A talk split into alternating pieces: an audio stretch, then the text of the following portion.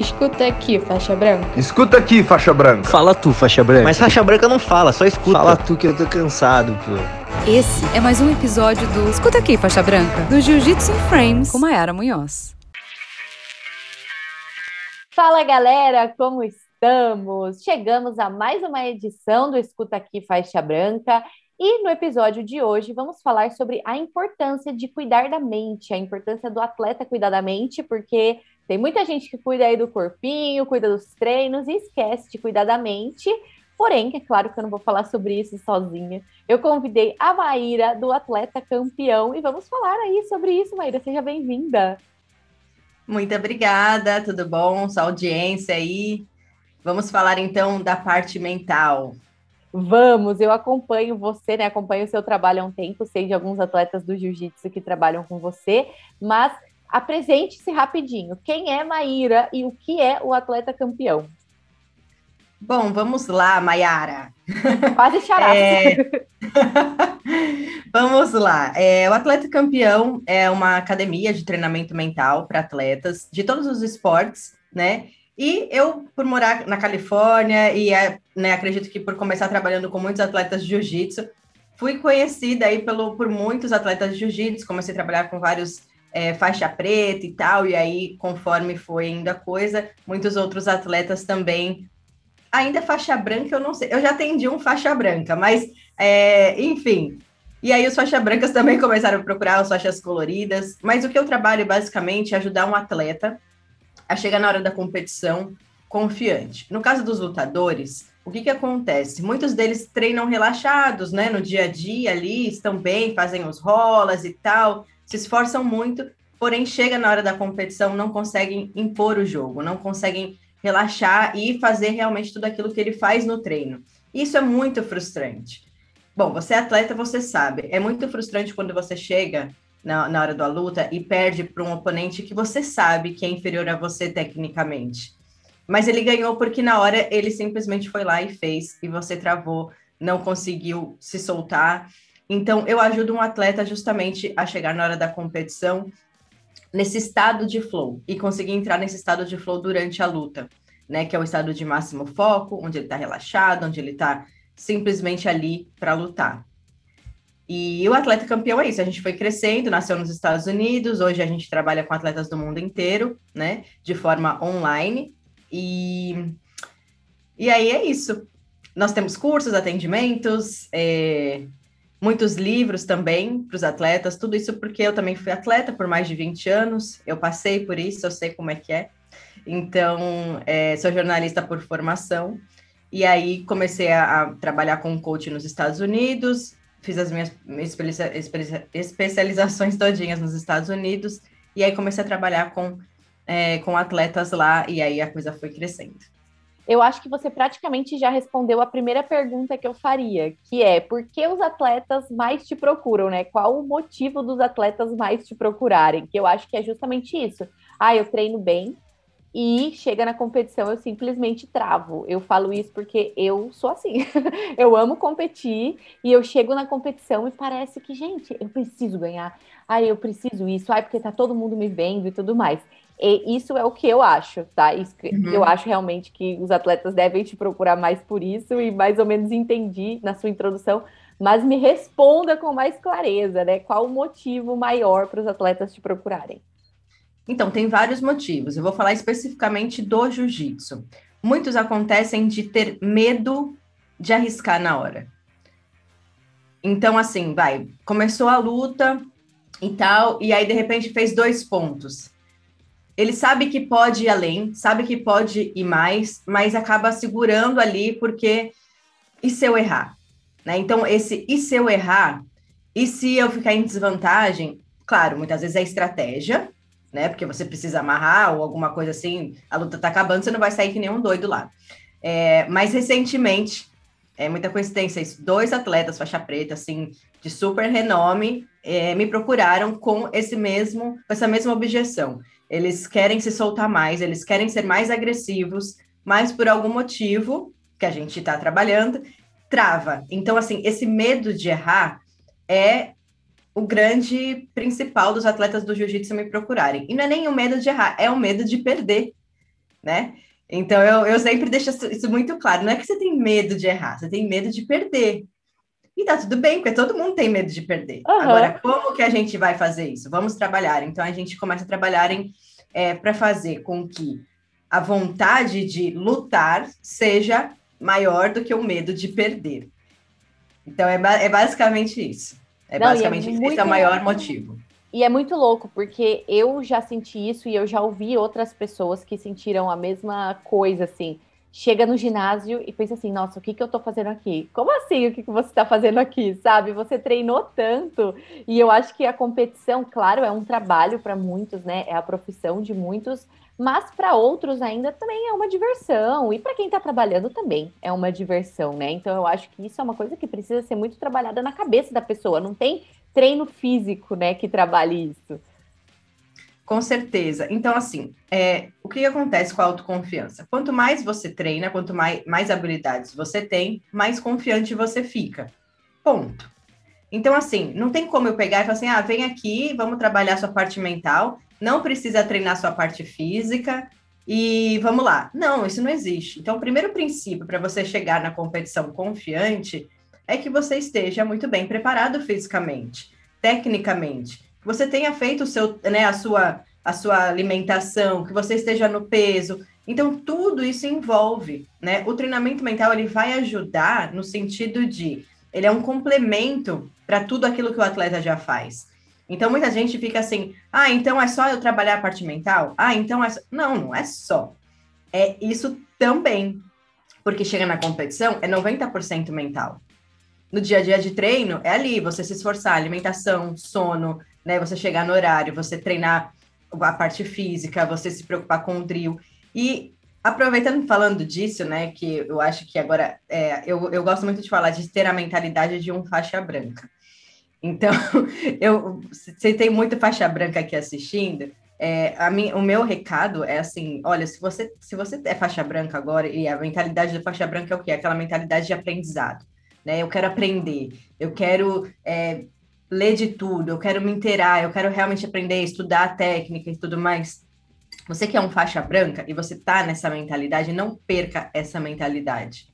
Porque muitos atletas de jiu-jitsu acabam esbarrando ali, começam a ganhar, começam a se destacar e começam a deixar de lado os fundamentos, né, a, o, o, estudo mesmo da, da, da, modalidade. E isso é quando eles começam a cair, começam a travar. Então, continue tendo uma mentalidade de faixa branca. Isso é importante. E o que, que você acha, assim, é, você falou, né, que você já teve é, atletas faixas brancas, um faixa branca, né, te procurando tal. E para mim, eu sempre sou da opinião que quanto antes, melhor. Então, se o faixa branca já é faixa branca e tem a ideia de que ele quer viver de jiu-jitsu e que ele né, quer seguir aí nessa carreira, para mim, quanto antes ele procurar tudo que ele puder, né, esse combo, é melhor. É, como que, o que, que você acha disso? Você acha que é legal começar desde a faixa branca? Você acha que evita algumas coisas, né, no meio do caminho?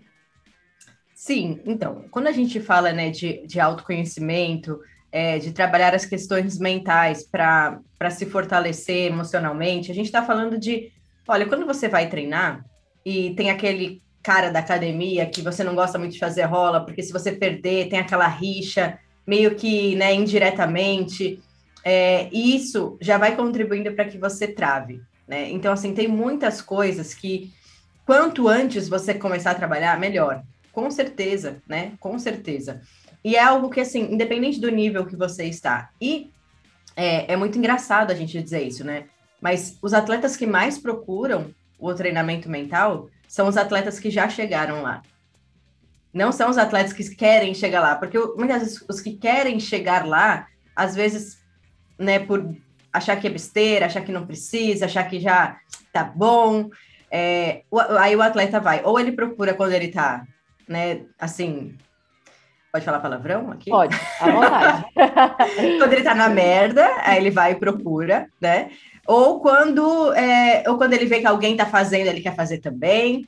Enfim, não espere chegar na merda para você procurar alguma coisa, porque é, é, é muito engraçado. Ó, vou dar alguns nomes aqui: Isaac Paiense, uh, o Gutenberg, né, o Berg, é, Patrick Gaudio, o Ali, Mohamed Ali. Bia Mesquita, todos esses atletas passam por mim, passaram por mim, enfim. É... E assim, eles já eram faixa preta, já eram campeões, e assim, eles estão é, e eles estão trabalhando, né? Então, assim, quando você olha para um atleta que já chegou onde você quer chegar, pergunte-se, né? O que, que ele fez para chegar lá? O que, que ele fez para chegar lá? O que, que eu posso fazer dentro das minhas condições aqui, né, de estrutura, de recursos? O que, que eu posso fazer para modelar esse atleta? Ou seja, se ele seguiu lá e ele chegou onde ele chegou, provavelmente ele seguiu é, alguns caminhos que de repente você pode seguir também. Eu digo isso da parte física, da parte mental, da parte emocional, do sistema de crenças. É, o sucesso deixa pistas. Né? Então, se você tem o desejo de ser um campeão mundial na faixa preta lá na pirâmide, que é o que todo, todo jiu-jiteiro fala, é, é, então comece a estudar quem já chegou lá, o que, que fez, o que, que não fez, do que, que abriu mão, né? Porque é muito fácil depois que a pessoa chega lá a gente falar, ah, foi sorte. Né? E eu vou falar para você, eu já, já atendi muitos atletas de jiu-jitsu que eu falo, nossa, como é que chegou lá? Sabe? Mohamed Ali foi um. Então, assim, caramba, como você chegou lá assim? Porque passou por muitas dificuldades. Então, é um atleta assim que eu admiro muito, sabe? O próprio Bochecha também. É, Bochecha aqui de Santos, né? É, ele é de São Vicente, eu falo para ele que ele é de São Vicente. Catiopão. mas tudo bem, é que existe né? uma rixa entre as cidades, mas isso é uma piada interna, deixa quieto. É, mas assim, são pessoas que desenvolveram uma, né, um, um sistema de crenças ali que conseguiram superar muita coisa para estar tá ali. Então, assim, ser atleta não é fácil, gente. é, é, muito bonitinho ver, né, o atleta no pódio do Instagram, mas tem muita coisa é... por trás, principalmente os esportes, né, que no caso do jiu-jitsu não tem muito investimento, e principalmente no Brasil, né, por isso que a gente vê muitos atletas saindo do Brasil para para tentar ter uma condição melhor de vida. Agora que a gente está vendo aí o cenário no jiu do jiu-jitsu no Brasil, né, crescer um pouco mais, mas muitos atletas acabam saindo por conta de, de condições. Então, é muita coisa envolvida, né? É muito sofrimento mesmo. Às vezes a gente fala, ah, tem histórias tristes, né? Mas tem muita história triste por trás até a pessoa chegar no topo. E eu acredito que às vezes o topo pode até deslumbrar, né, a pessoa. Como você falou anteriormente, né? Ah, a pessoa acaba se tornando confiante quanto mais ela treina, daí ela ganha e tal. E não é fácil você se manter no topo. É que mora o perigo. Exato, porque acaba é. chegando numa certa zona de conforto, daí ela tá se sentindo super bem quando ela tá no topo, daí ganha o Mundial um ano, ganha o Mundial outro ano, daí vai, vai subindo, né? A galera vai subindo, gente nova, é. e chega no terceiro ano, perdeu. E aí, né? Então, esse, é, esse é um problema também, porque o que acontece? Quando você é muito bom e você começa a ganhar, de certa forma, as pessoas esperam que você vá lá e ganhe. Então, no, ganhar não é não, óbvio, né? Ganhar é fácil. Se manter no topo é muito difícil. Por quê? Você, quando você está lá no topo, o que acontece? Você pensa, meu Deus, né? Isso acontece muitas vezes a nível inconsciente. E aí você pensa o seguinte: se eu errar aqui, vão falar, vão me criticar. Então, o, o cara que está ali no topo, ele começa assim, é, a não tentar mais, ele não se permite mais errar, ele não se permite mais estar em situações vulneráveis. Aí ele para de competir campeonatos menores. Porque imagina se ele perder para alguém que não é de, não, não tem nome, né? Imagina e tal. Então aí quando o ego começa a se sobressair e aí o atleta começa a não fazer mais aquilo porque ele ama, mas simplesmente porque ele é o cara, né? Ou a cara. é, aí é, é realmente é muito perigoso, é uma zona muito perigosa. E aí é quando o sofrimento começa a acontecer. Então, assim, enquanto você faz o jiu-jitsu porque você ama, porque é, é tua alegria de viver, é, é, o, é, o, esporte que você entrou, sabe? Resgata a tua essência lá. Quando você vê que você está se perdendo no meio do caminho, de tipo, de cobrança, de pressão, de exigência de resultado, volta lá para a tua essência, de quando você era um faixa branca, que você amava tudo, que você não se importava de perder ou ganhar. Volta para essa essência, traga ela com você, porque se perder essa essência, Mayara perde tudo. Aí é que começa realmente o sofrimento. E o esporte não é para sofrer, né? Nem quem ganha milhões, o atleta ele tem que ter é, consciência. Tem até um livro aqui, ó, o flow, né? Que eu falo que é, é, esse é o estado neurológico onde o atleta atinge a máxima performance. E coincidentemente, o estudo do flow foi ele é relacionado com estudos da felicidade Então, olha que interessante. Para você entrar no flow, ou seja, para você atingir sua máxima performance, o principal requisito é que você esteja feliz. Simples, é tão simples, né? Exatamente. E aí a gente esquece disso. Eu não sei se você acompanha a Bia Basílio. Ela. Claro, maravilhosa. Então, e ela tá sempre sorrindo. E ela sempre vai muito bem. E até quando ela perde, ela nunca tem uma performance ruim. Sabe? Sim. E eu converso, eu já conversei bastante sobre isso com ela, né? Eu falo, caramba, tem gente que chega com aquela cara de mal, e tudo bem, né? Porque cada um, né, tem o seu jeito é. de entrar. Mas ela tá sempre sorrindo, ela sempre emana isso para as pessoas, e ganhando ou perdendo, ela tá sorrindo e ela, tipo, fez uma performance boa, sabe? Isso é muito incrível. Sim, a Bia, ela é atleta da Academia do Atleta Campeão, ela faz nossos cursos e tal, e é uma atleta que eu admiro muito, e é, é bem isso mesmo, ela é muito boa de cabeça, né? ela é muito concentrada, ela é muito focada, e ela é muito feliz. Então, é isso, assim, não perca essa essência, não perca a essência, assim, quando você for treinar hoje, fala, meu, eu tô aqui porque eu quero, eu tô aqui porque eu amo, eu vou ser feliz aqui nesse negócio sabe? Deixa eu ser feliz aqui. E realmente seja. Sim, de fato, né? Sabe, você falando sobre, sobre esse lance de topo e de pressão e tal, uma coisa pessoal, assim, que eu lembrei, é que um, um grande problema que eu tinha em competição era que, por exemplo, é, todo mundo na academia acreditava muito em mim. Porque, principalmente porque eu era a única menina mesmo que treinava assim mais para competir e tal, em, em São Bernardo, São Caetano e tal. Então as pessoas falavam, não, você é ótima, porque eles não sabiam também, né, como eram as outras meninas da categoria, todas são ótimas.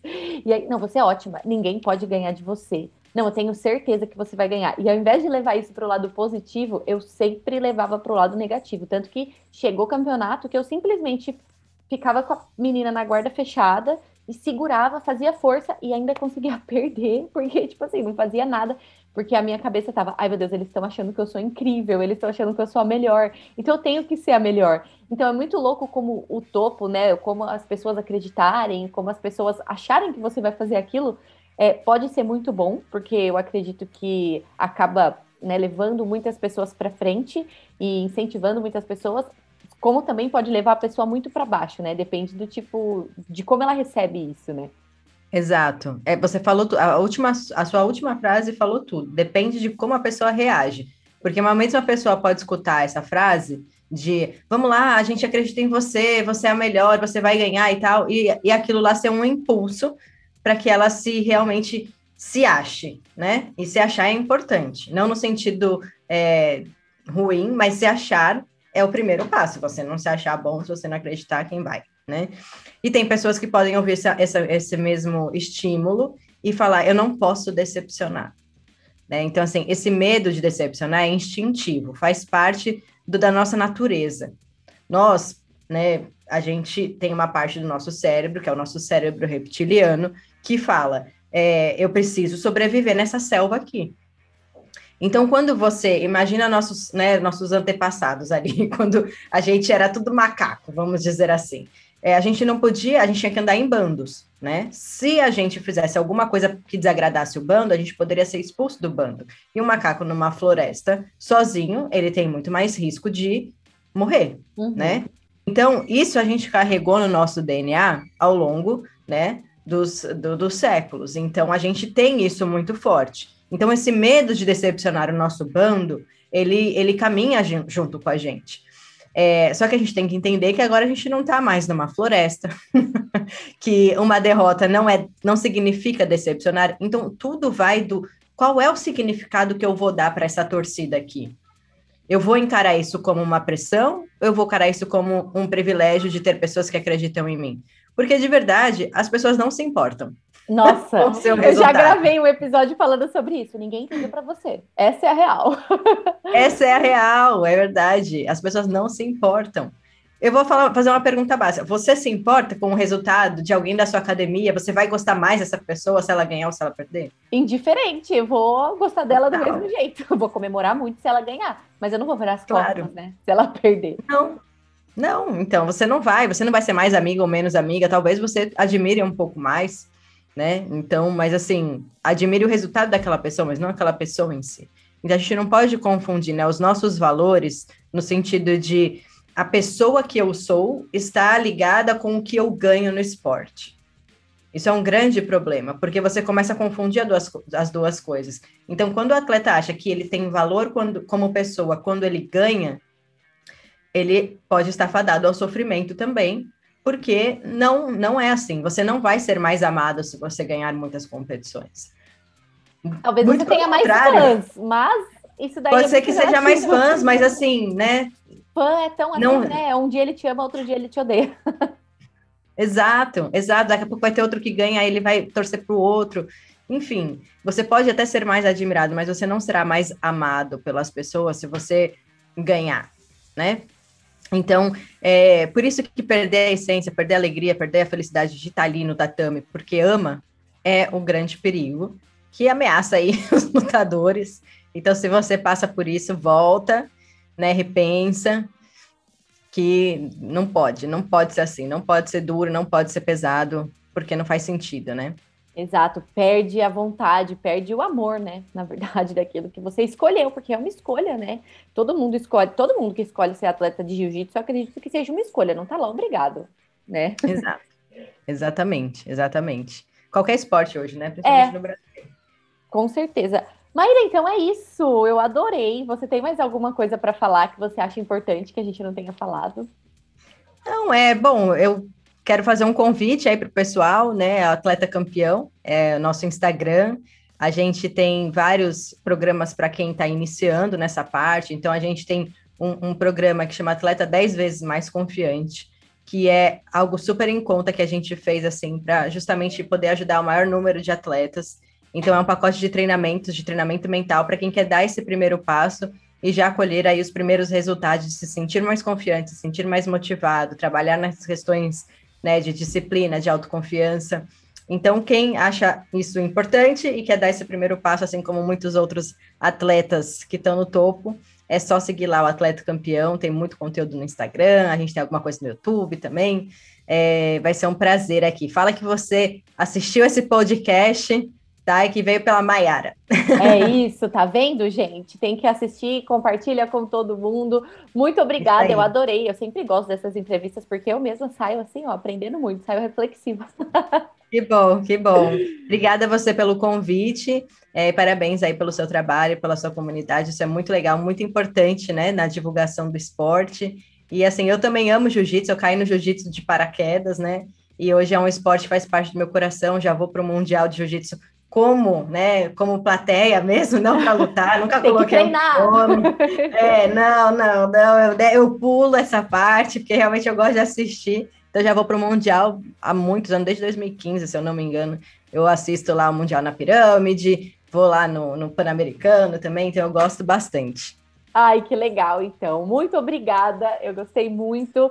Para você que assistiu ou ouviu até aqui, não esqueça de se inscrever no canal. Não esqueça de seguir o Atleta Campeão. Veja lá todos os cursos e tudo que pode oferecer. E é isso. Muito obrigada, Maíra. Muito obrigada a todo mundo e até a próxima.